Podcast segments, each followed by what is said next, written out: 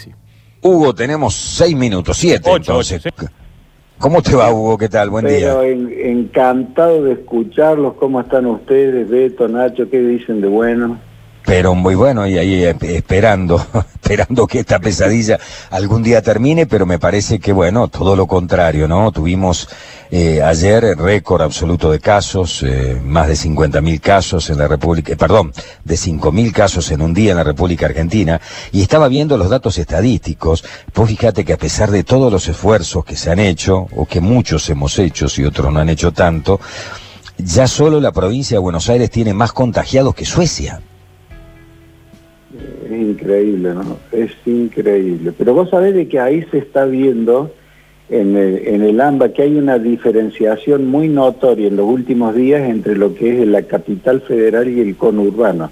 Sí, sí, sí, Parecería sí. ser de que, el- que la capital federal se va descongestionando cada vez más y el conurbano se va complicando cada vez más. Sin embargo, hay un hecho muy curioso, que todo ese grupo es como que la circulación del virus hizo que eh, muchas personas, eh, cuando hablo de muchas personas, estoy hablando de una cosa que oscila entre un 10 a un 14%, haya ido adquiriendo anticuerpos a lo mejor eh, ignorando que tuvo la enfermedad. Y de pronto esa circulación viral logró en algunos que, que se dieron cuenta y otros que tuvieron síntomas nimios, eh, pero han hecho, han hecho aumento de anticuerpos. Por lo tanto, ese 10 o 14% de, viene a ser desde el punto de vista epidemiológico un obstáculo para que el virus pueda transcurrir con facilidad. Es como poner una, un, en una autopista, ponerle muchos obstáculos y entonces el automóvil no puede circular con la facilidad y la velocidad de antes, tiene que bajar, enlentizar la marcha y demás. Sea, eso es, es muy interesante. Ahora, de cualquier manera, tuvimos récord de muertes también allá en la provincia de Sí, Buenos Aires. bueno, ¿no? ahora, esto se esperaba. ¿eh? Acordate nuestras charlas cuando decíamos estamos encorsetando, estamos encorsetando, viene el pico, viene el pico, abril, viene para mayo, viene para junio.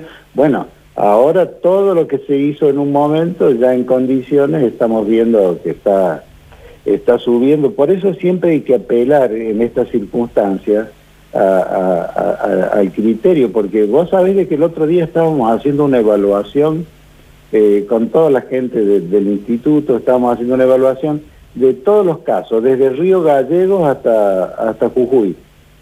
Hay un porcentaje, Beto, tan enorme de casos que han empezado brotes por imprudencia que da pena, mira, verlo. O sea, el ejemplos, el camionero que de Ushuaia se fue a Río Gallegos hizo un cumpleaños, 30 casos en el cumpleaños. El caso de acá de Tras la Sierra, ¿te acordás que era cero, cero, Sí, cero, que lo han, cero? lo han imputado ahora, al Bueno. que, que yo digo, han imputado al pobre tipo, al electricista que ha mandado, pero no al que dio la orden que vaya. Realmente, ¿no? Realmente, ¿no? Porque eh, pobre sí, porque le dieron los viáticos, todo, pero ahora no había gente acá para hacer ese trabajo, Dios mío. Bueno, eh, pero en general son todas cuestiones de imprudencia, de indolencia, gente que no cumple, gente que cree que eso le pasa a los otros, que a ellos nunca le va a pasar, pero se va repitiendo siempre así. Por eso hay que apelar a que esta última etapa, donde ya sabemos que el plasma no salva, sabemos de que estamos entrando en una curva ascendente y vemos que en el, en el, en el horizonte se avisora la vacuna esa que viene con paso firme, la vacuna inglesa, o sea, yo creo que tenemos que extremar todos los recaudos en esta última etapa. Es la última etapa, Beto, o sea, tenemos que ser muy conscientes y veo que mucha gente acá no lo es. Pero ¿cuál es el horizonte? ¿Cuál es la última etapa? ¿Son tres meses, cuatro meses, cinco meses? Porque ahora, eh, ayer escuchaba yo a especialistas hablar de que, no, no, la vacuna efectivamente en Argentina va a estar en abril o mayo del año que viene. Digo, pucha, Mira, falta mucho para una- eso. No, no, no, yo, yo no sé, o, sea, yo soy demasiado optimista. Yo siempre trato de, de- de trabajar en todas las cosas que hago con la experiencia. Jamás eh, trato de hacer evaluaciones en el aire. Yo estuve en la epidemia anterior. Nos pidió presidencia que hiciéramos una vacuna, fuimos con la gente del Malbrán a Concepción del Uruguay. Hacía 10 días que estábamos trabajando, firmamos los convenios y demás, e irrumpieron cinco vacunas de golpe en Argentina. No, la vacuna, la vacuna viene muy, muy sólida. Eh, ellos dijeron ya, pero dijeron al primer ministro, 500 millones de dosis para septiembre, eh, 2 mil millones de dosis para fin de año. Pero esa es la vacuna inglesa, la francesa y la china vienen muy rápido también, y la norteamericana que se va a probar en el Hospital Militar Central puede ser que tenga dos o tres meses de, atraso respecto a las pruebas. es esta famosa de Pfizer. Exactamente, sí, que esa es con una es una colaboración con un instituto muy interesante alemán y Pfizer es lo más poderoso que tiene Estados Unidos en laboratorio. Eh, ahí ya, ya han, hablado, Pola que ha hecho una, una revisión de todos los que pueden ser voluntarios hay mucha gente que ya se presentó espontáneamente, pero fíjate vos de que la ANMAT hoy, hoy 22, la ANMAT todavía no le aprobó la prueba.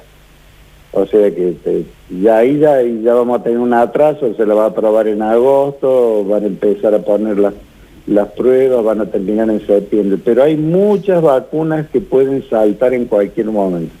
Yo creo que hay que cuidarse, hay que cuidarse, hemos aprendido un montón de cosas, tenemos que ser muy responsables en esta última etapa y observar. Y observando nos vamos a dar cuenta que el 80% de las cosas son todas imprudencia de la gente. Todas. Sí, sí, sí, sí, sí. es el relajamiento famoso, ¿no? Y el relajamiento ahora guarda relación directa también con la falta de horizonte, el relajamiento. Esto es decir, muchachos, esto no termina más, tenemos que empezar algún día. Este es el planteo fundamentalmente de los más jóvenes. Pero hay equivocaciones también a nivel gubernativo. Fíjate lo que pasó en Jujuy. Jujuy era zona cero, estamos bárbaros. Que venga el fútbol acá, muchachos. Venga que jugamos un campeonato en Jujuy con todos los equipos. Eh, eh, vamos con el turismo interno y ahora no saben cómo pararlo. Sí, pero vos fíjate que Jujuy ha tenido también la mala suerte de que tiene una frontera absolutamente porosa. Sí, permeable con Bolivia. Sí, se le metían para, hasta para usar los cajeros, o sea, e, eso no lo pudieron manejar. Y yo creo que el problema viene ahí, porque vos fíjate eh, eh, lo que está sucediendo en Bolivia. Bolivia hoy es un caos. Dicen, por ejemplo, que ahí tienen sin disponer 459 cadáveres que están tirados o apilados en distintos lugares, algunos de ellos en la calle. Está sucediendo lo que sucedió en Ecuador, y, y, hoy ves que también es un caos el, caso concreto de Perú, porque fíjate qué cosa, qué cosa interesante, Beto. ¿Sabes quiénes disponen los cadáveres en Perú? ¿Cuál es la gente que está eh, para hacer esa tarea? Todos los inmigrantes venezolanos. Ni un peruano hace esa tarea. Le han dado a los inmigrantes venezolanos toda esa tarea. Están ahí por la comida, paga diaria, o sea, se le termina de hacer la tarea de la disposición de los cadáveres que están en cajas de cartón y demás, ellos mismos los tienen que poner en la caja de cartón, son todos inmigrantes venezolanos. Qué bárbaro, ¿no? Qué barbaridad. Bueno, pero vos tenés, tenés fe que antes de fin de año la vacuna ya va, ya se va a estar inoculando en la gente. Yo creo que sí, además hay una, una, una estrategia que acaba de hacer eh, eh, nuestro ministro Ginés que dijo, le pidió a la gente de, de Oxford que, que le manden algunas vacunas que él quería probar y demás. Cuando uno hace un convenio de este tipo, siempre tiene prioridad. Fíjate vos de que Brasil probó también y ya le pidió 70 millones de dosis. O sea, eh, además hay solidaridad. Eh, en la última epidemia hubo solidaridad. Eh, inclusive hay, hay presidentes que lo, lo, marcaron. En algún día lo comentamos nosotros. Lo que hizo Macron cuando, cuando el Instituto Sanofi Pasteur dijo que como Estados Unidos había puesto mil millones, las primeras dosis iban a ser para Estados Unidos. El día siguiente en conferencia de prensa dijo no. Francia es la historia de la fraternidad, de la libertad y de la igualdad. Las vacunas van a ser para todo el mundo indistintamente. Bueno, eso es una buena noticia. O sea, sos optimista con respecto al tema de la vacuna y volvés a insistir con el tema de, muchachos, la única que nos queda es vivir en modo COVID-19. Distanciamiento social, utilización de barbijo, no reuniones sociales, bancársela un tiempo más, tratar de seguir las indicaciones eh, del COE y entonces no la vamos a pasar tan mal hasta que esté la vacuna. Absolutamente, acuérdate lo que sucedió en Villa Huarcalde, acuérdate lo que acaba de suceder acá eh, en la calle Belgrano. O sea, la gente es imprudente. Creen que esto es una que es, un resfrío, yo no sé cómo. Ahora, convengamos, todos estos imprudentes, anti cuarentena, anti esto, anti esto y anti esto, insisto con lo mismo, visto por todos nuestros colegas, exalumnos, amigos y demás. Son los primeros que corren a pedir la mejor cama, atendido por mejores profesores, para ellos o para su familia. Entonces es muy paradojal la actitud. Yo destruyo, yo contamino, yo hago, pero yo soy el primero que tiene que ser atendido. Eso no existe. Mm. No sé si viste ayer en los eh, informativos de Buenos Aires la nota de un librero de la Villa 31. Fíjense ustedes, lo más llamativo era que era una persona que vendía libros en una villa, ¿no? En un, en un barrio muy popular, eh, muy pobre en la capital federal.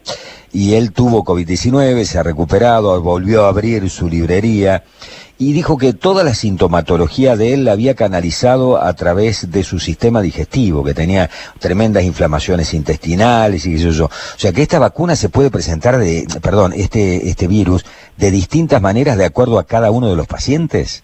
Sí, hay un impacto, inclusive en los niños hay un impacto que da cuadros así de tipo diarreico y demás. Por eso, no sé si recordarás de que hubo una asociación de ingenieros que en un momento dijo, cuando usted apriete el botón del inodoro, baje la tapa porque el, movimiento de agua, el movimiento hidráulico puede ser de que los virus, si usted los emitió por materia fecal, puedan eh, levantarse.